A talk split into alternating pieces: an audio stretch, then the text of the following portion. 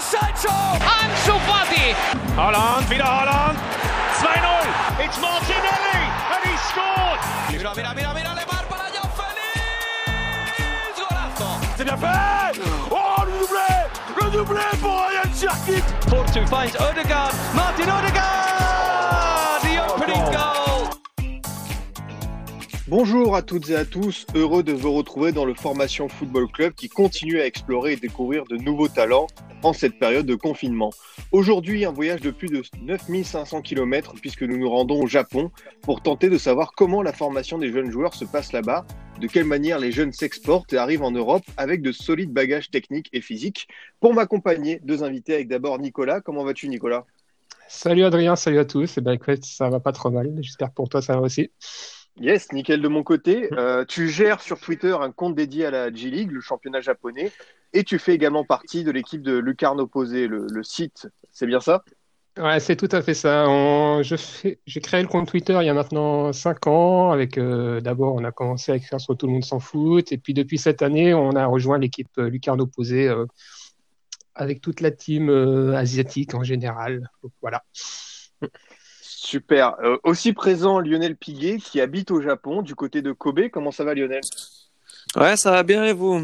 Yes, super. Euh, de ton côté, tu es journaliste et photographe pour euh, G-Soccer Magazine, Tout le monde s'en fout et Inside Sport GP. C'est bien ça ton CV Ouais, exactement, c'est ça. Parfait, messieurs. On va prendre le temps d'explorer le modèle de formation au Japon, de découvrir les quelques jeunes qui sont à suivre actuellement. Et j'ai une question simple pour commencer, Nicolas. Existe-t-il une seule manière de former un jeune ou retrouve-t-on plusieurs écoles sur l'archipel nippon, selon, selon toi, selon ce que tu as pu observer? Eh bien, écoute, euh, c'est pas vraiment une formation tout à fait formatée, même si c'est vrai que dans ce qu'on voit à travers les joueurs japonais qui s'exportent bien, il y a un profil quand même qui revient assez souvent du jeune joueur euh, au poste offensif avec une certaine vivacité, une qualité collective assez, relevée. Mais il n'y a pas que ça. Quand on voit les écoles de football au Japon, tu retrouves aussi, euh, comme partout, j'ai envie de, te dire, une certaine euh, différenciation dans les, profils de joueurs. Tu peux avoir, euh, des profils euh, très différents de ce que l'on peut voir euh, en Europe, par exemple avec les, les Kubo, etc. Mais c'est vrai que depuis quelques années, la tendance un petit peu est de ce qui s'exporte le mieux à ce profil de joueur-là. Mais ça ne veut pas dire que c'est la seule, chose que tu verras en G-League. Tu tu as des équipes qui jouent de manière très différente. Tu as des équipes tournées vers l'offensif. Tu as des équipes aussi qui ont surtout mis en place une rigueur tactique et une solidité défensive très, solide, comme Cerezo Osaka en, exemple pour la G-League.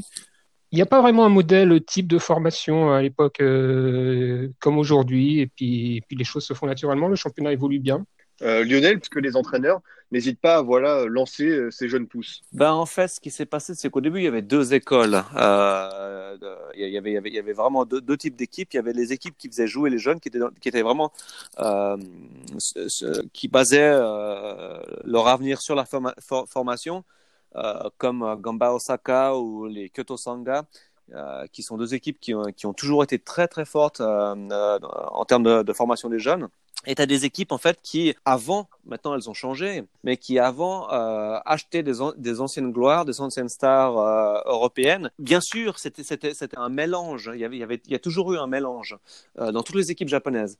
Mais c'est vrai que eux mettaient, leurs espoirs plus sur les anciennes gloires du, foot européen ou, brésilien, énormément de brésiliens assez- au, tout début de la, J-League, comme Cerezo Osaka, qui eux vraiment achetaient des anciennes gloires à l'époque, ou encore euh, les, euh, euh, Tokyo Verde et tout ça. Donc eux, ils avaient une école qui était différente. Maintenant, en fait, ce qui se passe, c'est que comme les Japonais n'ont pas autant d'argent que, on va dire, que, leur- que leurs voisins chinois ou que, que d'autres d'autres championnats, comme on va dire le Qatar, maintenant beaucoup beaucoup plus de clubs forment énormément et font confiance à, ils font confiance aux jeunes et leur donnent vraiment de, leur chance. Et on, on a eu en fait, euh, on va encore avoir, ça c'est la dernière année, mais on a eu le, le- on a le FC Tokyo, le Cerezo Osaka et le Gamba Osaka qui eux ont maintenant une équipe de, de J-League 3, de troisième division, euh, qui s'appelle les U20, euh, les, les, les U23 qui eux ont intégré euh, la, la, la ligue,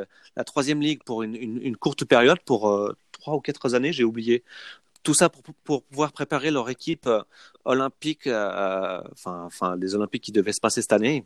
Donc voilà, donc eux, ils ont, ils, ils ont, ils, peuvent vraiment travailler avec ces jeunes-là. Donc eux, le, Gamba Osaka, eux, ils, ils vont pas envoyer un, un, un joueur de, de, plus de 23 ans dans l'équipe. Donc euh, même les joueurs qui sont blessés, qui reviennent de blessure, ne vont pas intégrer cette équipe-là. Ou alors de temps en temps, mais alors c'est vraiment très très rare et il y en aura peut-être que un, voire deux au grand maximum. Pour poursuivre ce débat, Nicolas, quel est selon toi le meilleur club formateur du pays ou celui qui, d'après toi, on va dire, se détache, montre des choses très intéressantes euh, ces dernières années? Bah Écoute, ces dernières années, euh, Lionel l'a évoqué juste avant moi, le Gamba Osaka a produit beaucoup beaucoup de bons jeunes joueurs et a eu de bons résultats en jeunes. Il y a aussi le Sanfrecce Hiroshima qui, depuis, depuis de bonnes années maintenant, produit aussi des joueurs intéressants et dans un style toujours toujours un peu identique, mais ça c'est un autre sujet, ça c'est l'information. Sinon, on a eu aussi ces dernières années euh, le SC Tokyo de par forcément euh, l'apport d'un garçon comme Takefusa Kubo,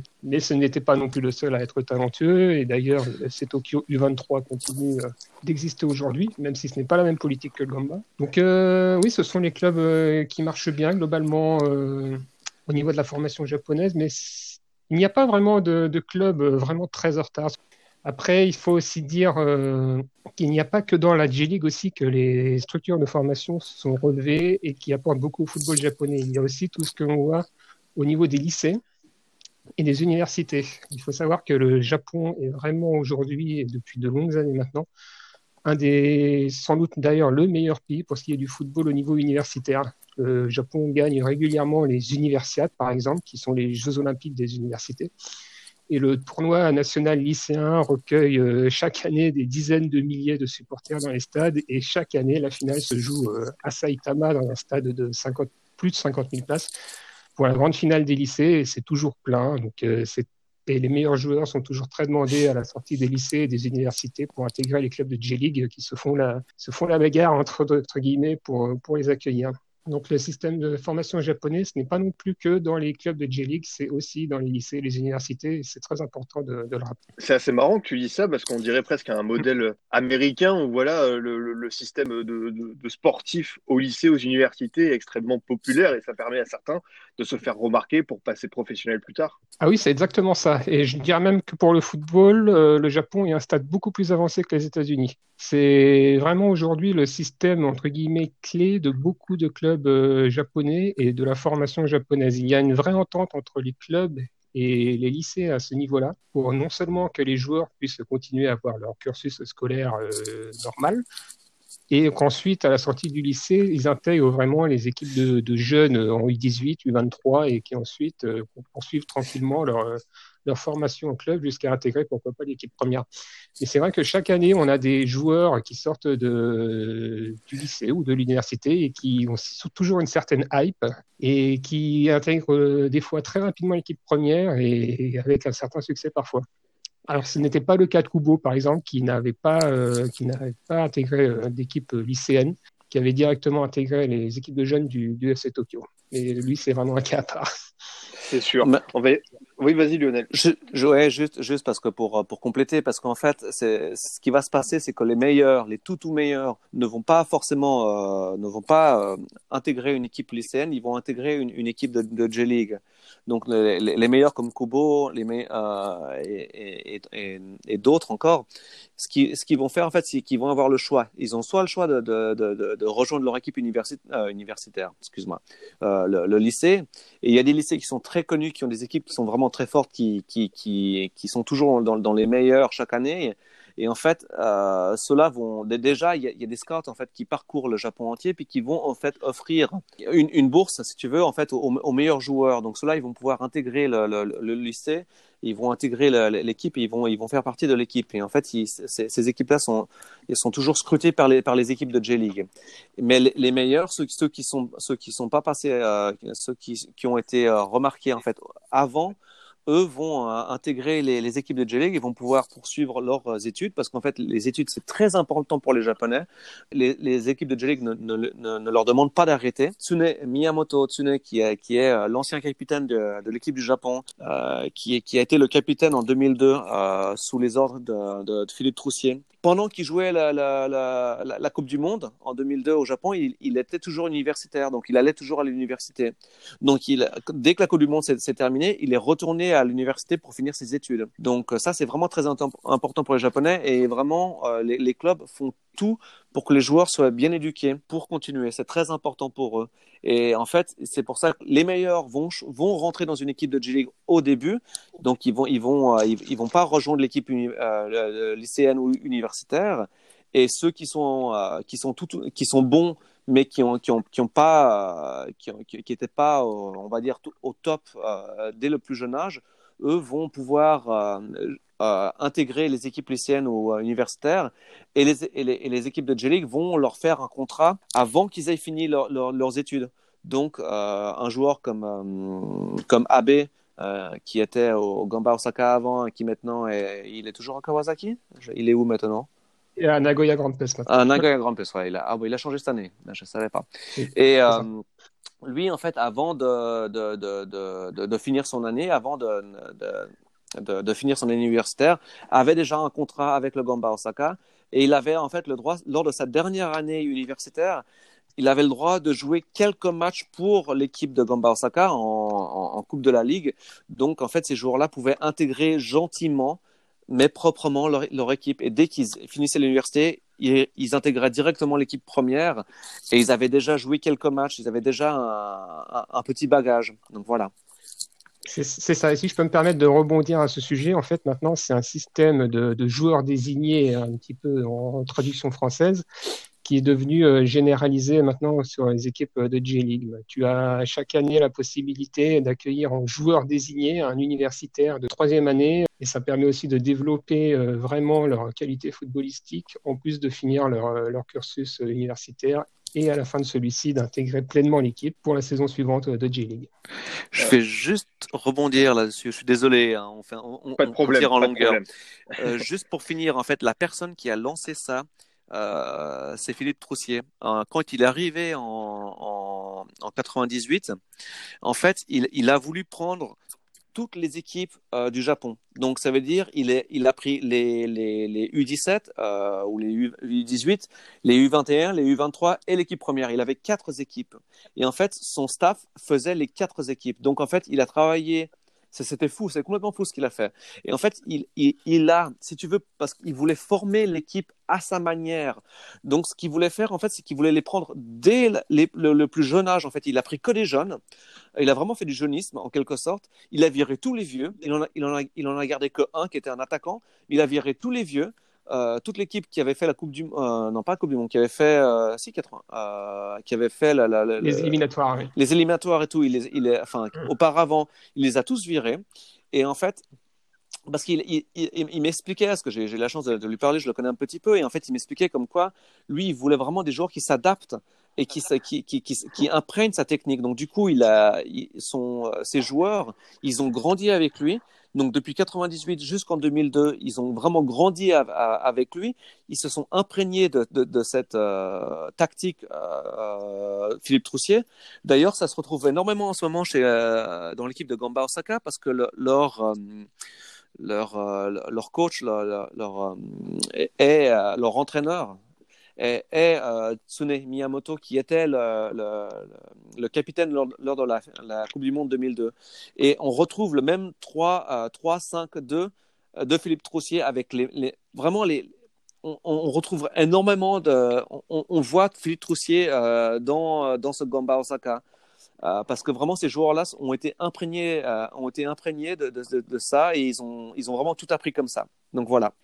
Euh, Nicolas, je vais rebondir sur quelque chose que tu as dit au tout début et c'est quelque chose aussi de mon avis, de mon regard extérieur qui m'interpelle. On a l'impression quand on parle des, jeunes japonais, des joueurs japonais, peut-être même euh, plus globalement, qu'il y a énormément de milieux offensifs plus que de défenseurs. Euh, comment est-ce que ça s'explique? Est-ce qu'il y a une une vraie raison ou est-ce que voilà, il y a plus de, c'est plus facile de former des milieux offensifs, des ailiers qui sont très bons? Alors c'est vrai que depuis, depuis de longues années maintenant, on voit que les joueurs japonais qui ont le plus de succès à l'international sont ce genre de profil, donc les milieux offensifs euh, une certaine aisance balle. C'est aussi euh, le résultat de, de la formation japonaise et de ce qui est priorisé depuis maintenant, euh, depuis de longues années. Donc, c'était pas vraiment une surprise de voir ce genre de profil arriver en Europe. C'est aussi parce que ce n'est pas très compliqué pour les clubs européens de convaincre les meilleurs joueurs de G-League d'arriver jusque chez eux. Les clubs ne sont pas vraiment regardants sur les sommes, etc. Donc ce n'est pas très compliqué.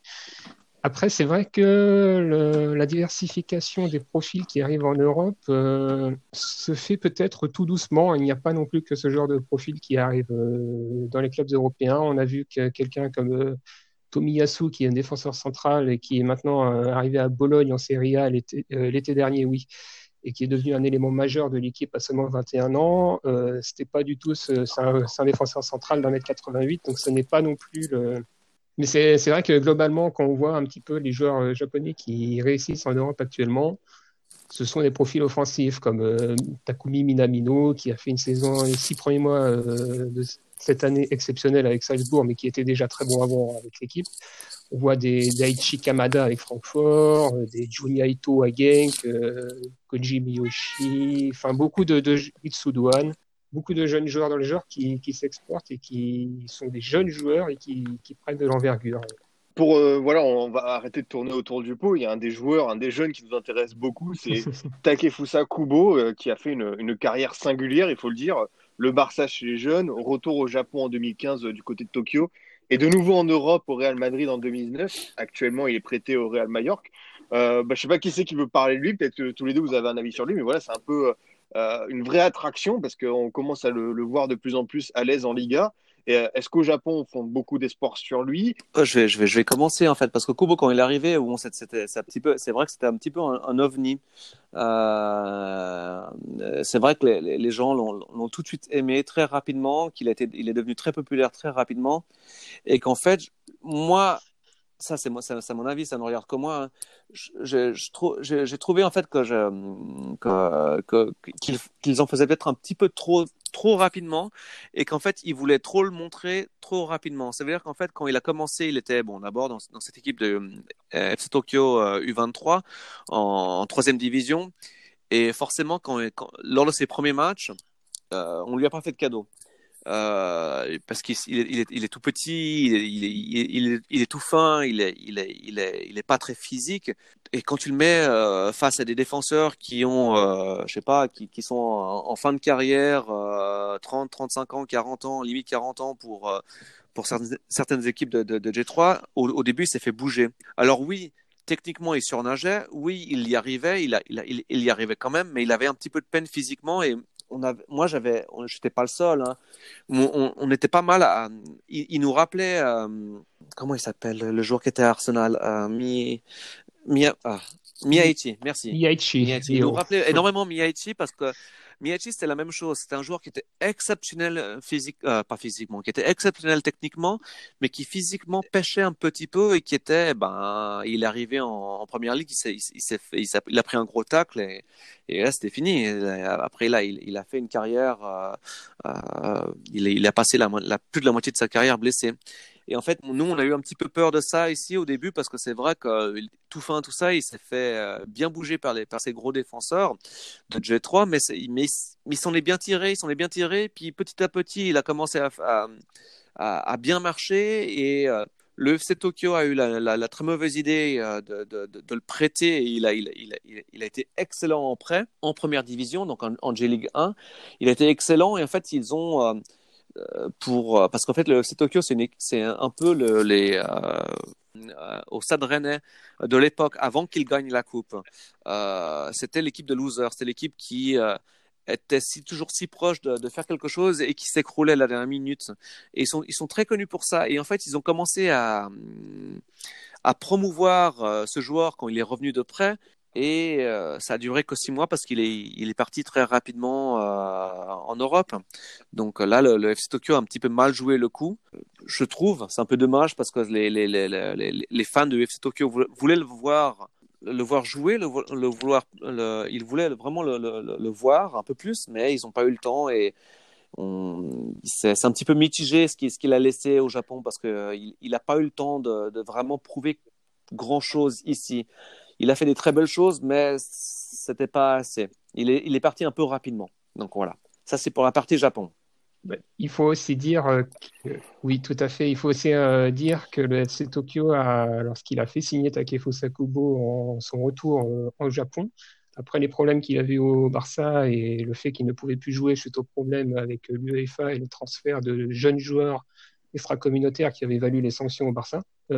Dans l'accord du retour de Kubo au Japon et au FC Tokyo, il s'était tout de suite mis d'accord en fait pour que la, durée de son contrat aille jusqu'au jour de son 18e anniversaire, euh, qui était donc le 1er juin de l'année dernière. Et en fait, euh, pourquoi cela? Parce qu'à partir de cette période-là, à, ses 18 ans, il pouvait négocier sans risque, cette fois, avec euh, des clubs européens. Donc c'était tout de suite conclu comme ça, de la sorte, avec le C Tokyo. Pour le coup, il ne pouvait pas vraiment revenir en arrière. Et bah, c'est vrai qu'on euh, a eu six mois tout à fait exceptionnels de Takefusa Kubo avec FC Tokyo euh, de la première partie de l'année 2019, donc, où il a été exceptionnel à même pas 18 ans. Donc. C'était vraiment l'attraction de la Ligue pendant, ces six mois. Et le fait de, le voir partir très rapidement comme ça à l'issue de son contrat, donc euh, comme prévu, vers l'Europe, ça, c'est vrai que ça a laissé un, peu de regret parce qu'on aurait vraiment aimé beaucoup le voir plus longtemps en G-League. Après, il commençait déjà à être euh, vraiment très au-dessus du lot, euh, pas forcément sur les matchs entiers, mais sur des, périodes de match, il faisait des différences incroyables. Et on se disait vraiment que bon, son temps euh, au Japon était de toute façon extrêmement compté. Donc, c'est un regret, mais c'est un regret auquel il fallait s'attendre. Et le voir aujourd'hui en Europe, dans un club comme le Real Madrid d'abord, où il avait été très bon l'été dernier dans la tournée, et de le voir ensuite euh, cette saison au Real Mallorca en prêt euh, dans une équipe qui n'est vraiment pas faite à son avantage et de voir pourtant être de plus en plus performant sur son côté droit où il devient vraiment un titulaire important et il commence à avoir aussi quelques stats intéressantes. C'est une évolution qui, qui, suit son cours. C'est un garçon qui a toujours passé très très vite toutes les étapes dans sa carrière, même si on a toujours un petit peu peur que ça aille trop vite pour lui. Mais pour le moment, il, réussit toutes les épreuves. Alors on lui souhaite de continuer comme ça. Euh, la saison à Majorque, euh, bon, évidemment, elle est en suspens maintenant. On verra un petit peu la suite, euh, ce que, ce que ça lui réserve.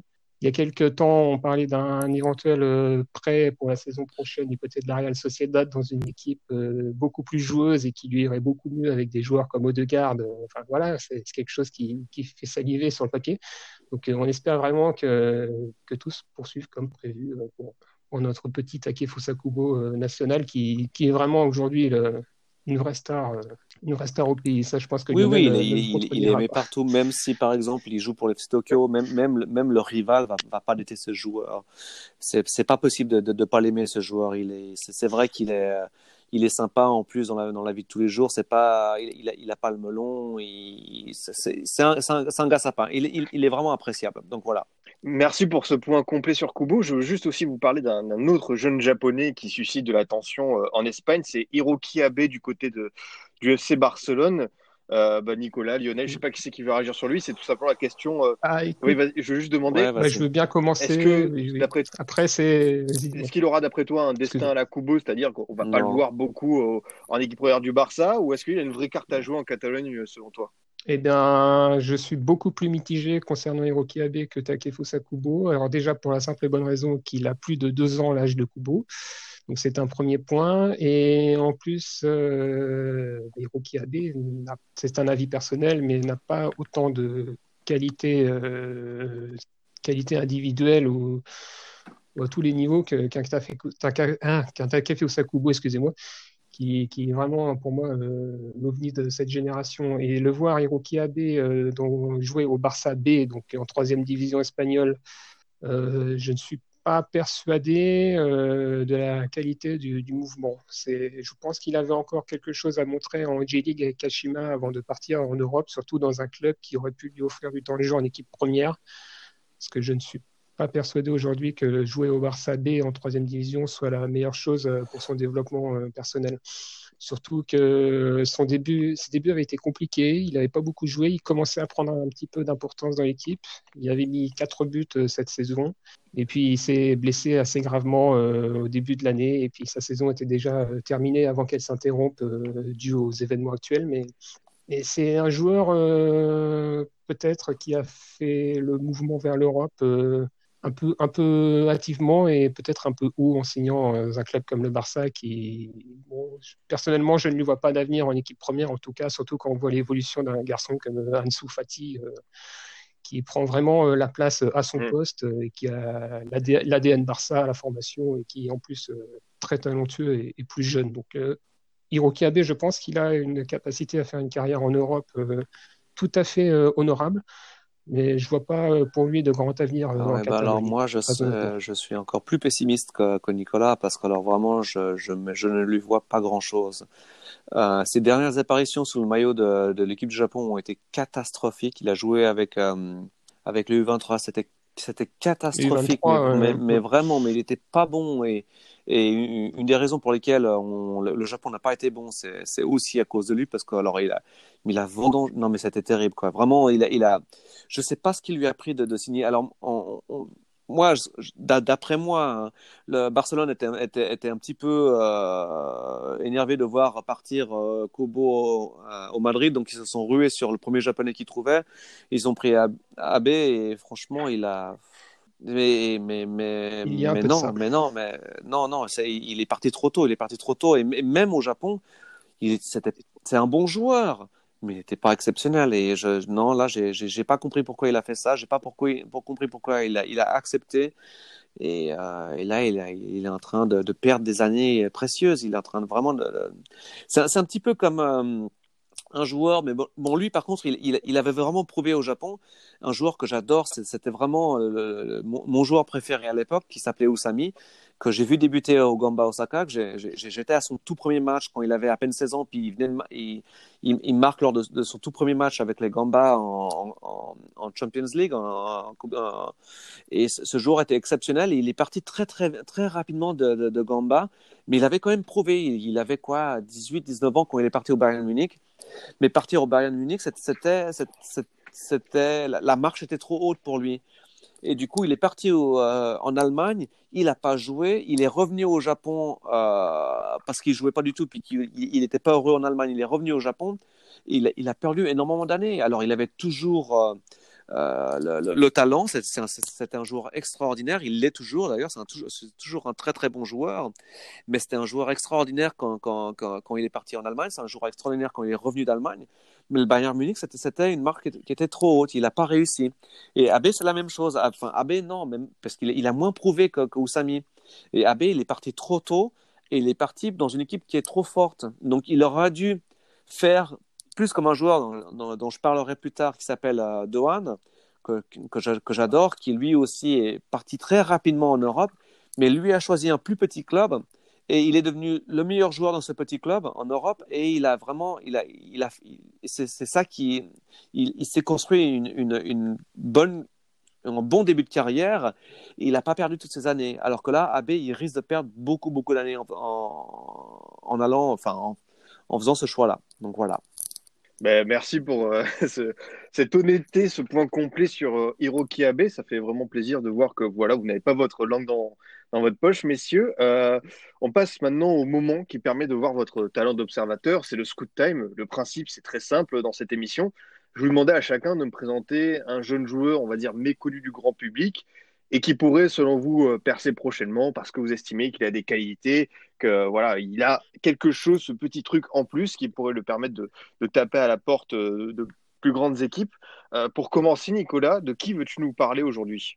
Eh bien, justement, donc on a beaucoup parlé de profil offensif dans cette émission, donc je vais euh, démarquer un petit peu tout ça en prenant le, le parti d'un défenseur central donc euh, pour mon joueur à suivre qui est euh, je évoqué d'ailleurs tout à l'heure c'est euh, Takehiro Tomiyasu. Donc défenseur central de 21 ans de Bologne en, Italie en Serie A donc les amateurs du championnat italien savent peut-être de, qui je parle. Il est arrivé là-bas l'été dernier en provenance, de Belgique, à Saint-Tron, où il avait été un des meilleurs défenseurs du championnat belge. Il arrive à, Bologne pour environ 7 millions d'euros et est depuis euh, titulaire indiscutable dans cette équipe à seulement 21 ans. Donc c'est vraiment pour moi le, c'est déjà pour moi le patron de la défense centrale de, de la sélection japonaise. C'est quelqu'un qui est destiné à prendre la succession d'un Maya Yoshida qui a fait une belle carrière en Angleterre il a un profil assez similaire, que ce soit au niveau du gabarit, euh, il fait 1m88 pour 84 kg, donc ce n'est pas un petit gabarit, s'il a une certaine puissance, mais pourtant c'est pas vraiment euh, la force de son jeu, c'est plus un joueur qui réfléchit, qui joue avec sa tête, qui a une très bonne science du placement, qui sait quoi faire au bon moment et qui n'est pas non plus euh, mauvais avec le ballon dans ses pieds. D'ailleurs, il avait joué euh, milieu défensif euh, avec la sélection pendant un petit temps à la dernière Coupe d'Asie, avec un succès relatif euh, pour l'équipe, mais quand même, il en est capable, par exemple. Et d'ailleurs, c'est intéressant parce qu'on voit aussi qu'il a une certaine polyvalence, puisque depuis cette saison à Bologne, en fait, il ne joue pas en défense centrale, il joue latéral droit. Alors, ce n'est pas vraiment un latéral droit extrêmement porté vers l'offensive, mais c'est quelque chose qu'il est en train d'ajouter à sa palette, euh, de savoir prendre son couloir, d'être de plus en plus à l'aise avec le ballon euh, dans les pieds techniquement et d'avoir une qualité de centre qui s'affûte tout en restant euh, très très solide dans tout ce qui est secteur défensif. Donc c'est vraiment pour moi un joueur extrêmement intéressant qui a seulement 21 ans, qui joue donc un titulaire à Bologne dans une équipe tout à fait respectable de Serie A. Et je ne serais pas du tout surpris de le voir arriver dans un club c'est un bon club européen euh, d'ici euh, deux, années euh, ou trois années maximum. Pour moi, c'est vraiment en tout cas le, futur taulier de l'équipe nationale dans tout le secteur défensif et pour un sacré bout de temps. Donc voilà, je voulais aussi mettre en avant un petit peu un profil de joueur différent, mais et qu'on est aussi capable de voir dans le football japonais. Tu as, tu as absolument raison. J'ai une question, c'est quelque chose que je pose à tous mes invités. Si tu devais le comparer dans le style, dans le profil à un joueur plus expérimenté, plus âgé, ce serait qui pour euh, ce, défenseur de Bologne? Eh bien, c'est une question pas facile et j'y réfléchi rapidement avant l'émission pour ne pas te cacher. Alors, je ne suis pas en train de dire euh, qu'il est euh, de son niveau, mais je trouve qu'il a un petit peu de, Virgil van Dijk, un petit peu dans ses, dans ses interventions. Je ne suis pas en train de dire qu'il a son Évidemment, Je pour les auditeurs, meilleur, sans doute, on, on précise pour les auditeurs, à chaque fois qu'on parle de comparaison, c'est pas en termes de niveau, c'est plus de profil, dans l'allure, quelque chose qui, un petit truc. dans le style. Ok, c'est noté. Euh, de ton côté, Lionel, je crois que tu as commencé un peu à parler de lui. Euh, un, petit nom dont tu aimerais tout me parler. Je crois que tu vas nous emmener aux Pays-Bas. Je vais parler de Litsu Dohan, euh, qui est un joueur que j'ai vu grandir ici à, à Osaka, qui, qui, jouait pour, les, pour Gamba Osaka, qui a commencé très tôt. Il avait 16 ans quand il a intégré l'équipe première. Et euh, ses premières apparitions, déjà, on, se rendait compte que le petit, il, avait, il, avait la technique, il avait, il avait, il avait, vraiment, il a vraiment tout. Quoi. C'est un joueur qui est, très complet. Il est petit par la taille, il n'est est pas très physique, mais il a, il a un toucher de balle, il, est beau à voir, il est vraiment beau à voir, il est élégant à voir, il est intelligent. C'était, euh, alors ça paraît bête, hein, je, vais, je, vais, je, vais, je vais raconter quelque chose qui paraît très bête, mais c'était c'était le seul joueur à Gamba qui prenait des cours d'anglais et il avait, il avait que 16 ans. C'est bête, mais ça montre déjà que c'est un, un, que, déjà à 16 ans, il était déjà mature et qu'il avait, qui, s'ouvrait sur quelque chose d'autre parce que les Japonais ont, ont, un énorme défaut. Et vraiment, et c'est pour ça que de nombreux joueurs qui sont partis en Europe n'ont pas réussi c'est parce qu'ils ont du mal à s'adapter, c'est parce qu'ils ne parlent pas les langues étrangères, c'est parce que ce sont les, les, les, Japonais, le peuple japonais. Euh, bon, déjà, on est sur une île, donc c'est un petit peu comme les Anglais, ils sont un petit peu, euh, ils sont un petit peu euh, seuls au monde en quelque, en quelque sorte. Et quand bah, c'est comme les Anglais quand ils partent en Europe, en règle générale, ils n'y arrivent pas beaucoup. Et, les Japonais, c'est la même chose. Tu as beaucoup de Japonais qui partent en Europe et qui n'y arrivent pas parce qu'ils n'arrivent pas à s'intégrer, parce que la nourriture, ça leur va pas, parce que, le, parce que, si parce que le, mode de vie est différent, ils n'arrivent pas à s'adapter. Euh, comme Oussami, j'en parlais auparavant, Oussami qui a fait une, carrière qui était euh, mi-figue, mi-raisin en Europe. Et euh, lui, très jeune, il s'est déjà euh, projeté en avant en se disant voilà moi je vais prendre des cours d'anglais. C'est un joueur qui euh, qui euh, il n'a pas le melon non plus qui est très simple dans la vie de tous les jours qui est très sympa qui est très ouvert qui est très qui est extraverti en quelque sorte. Et il, est beau à avoir joué c'est un, un, milieu droit. Et donc il joue il joue sur, la droite plutôt offensif. Et il, a des petits coups de folie et tout. Il a donc il a fait des trois saisons à Gamba où il n'a pas beaucoup joué. euh, mis à part la dernière saison où il a joué tous les, il joué tous les matchs. Après, il est parti en prêt à Groningen parce que Gamba Osaka, ce qu'ils font, c'est qu'ils prêtent les joueurs à l'étranger une saison et si ça ne marche pas, ils les reprennent. Comme ça, ils leur appartiennent toujours et ils ne perdent pas le joueur. Et si ça marche, ben, ils vont le vendre. Donc, il est parti à Groningen, il a fini meilleur joueur des championnats, de, de, son équipe dès la première année. Donc, Groningen l'a acheté, il a, fait une deuxième saison et après, maintenant, il est parti au PSV. Et quand il revient en équipe nationale, il est bon. Et c'est un des, sur ce milieu offensif, c'est un des joueurs les plus importants de cette équipe du Japon. C'est vraiment un joueur qui sera toujours là, qui, qui fait vraiment la différence.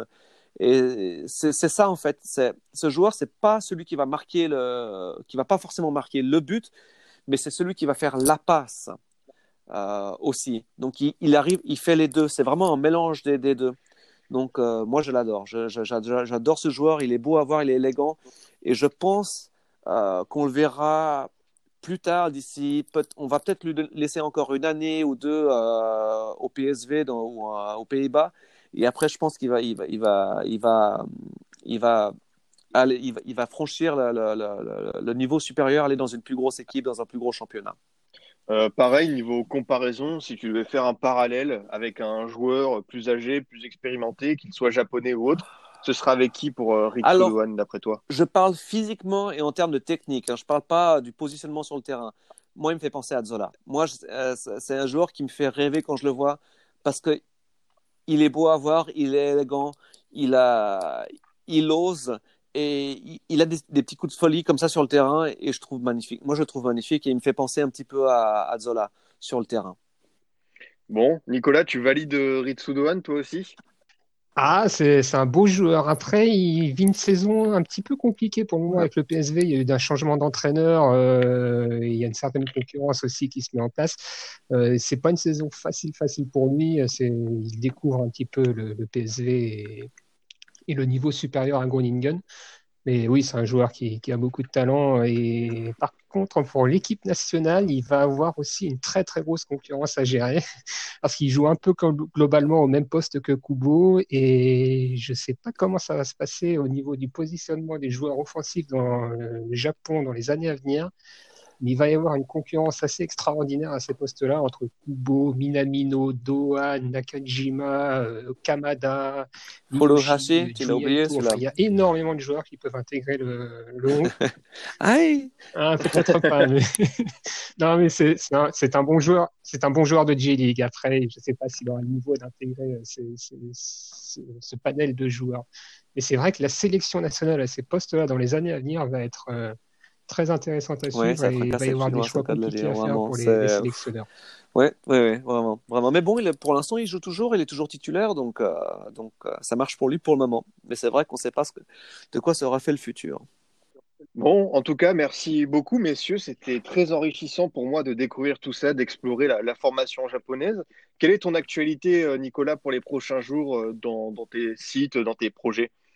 Eh bien, écoute, euh, sur Lucarne Opposé, donc il y a prochainement le nouveau numéro du magazine euh, qui va sortir, dans lequel j'ai écrit pour la première fois un papier.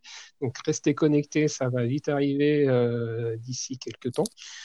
Euh, au niveau des papiers, c'est vrai que bah, forcément, on n'a a plus de championnat, donc euh, les choses euh, se deviennent un peu plus compliquées. Peut-être que j'ai dans un coin de ma tête l'idée de vous faire un petit papier sur les jeunes joueurs prometteurs au niveau de la J-League uniquement, pour vous faire un petit peu les présentations avec ce que nous réserve le futur de la J-League. de ton côté, Lionel, quels sont tes projets tes articles? Est-ce que tu nous prépares euh, pour les différents médias où tu travailles euh, Est-ce que c'était un peu tu es un peu dans l'attente de la reprise des championnats ouais, là, c'est long parce que j'ai plus de travail en ce moment et ça commence à devenir difficile.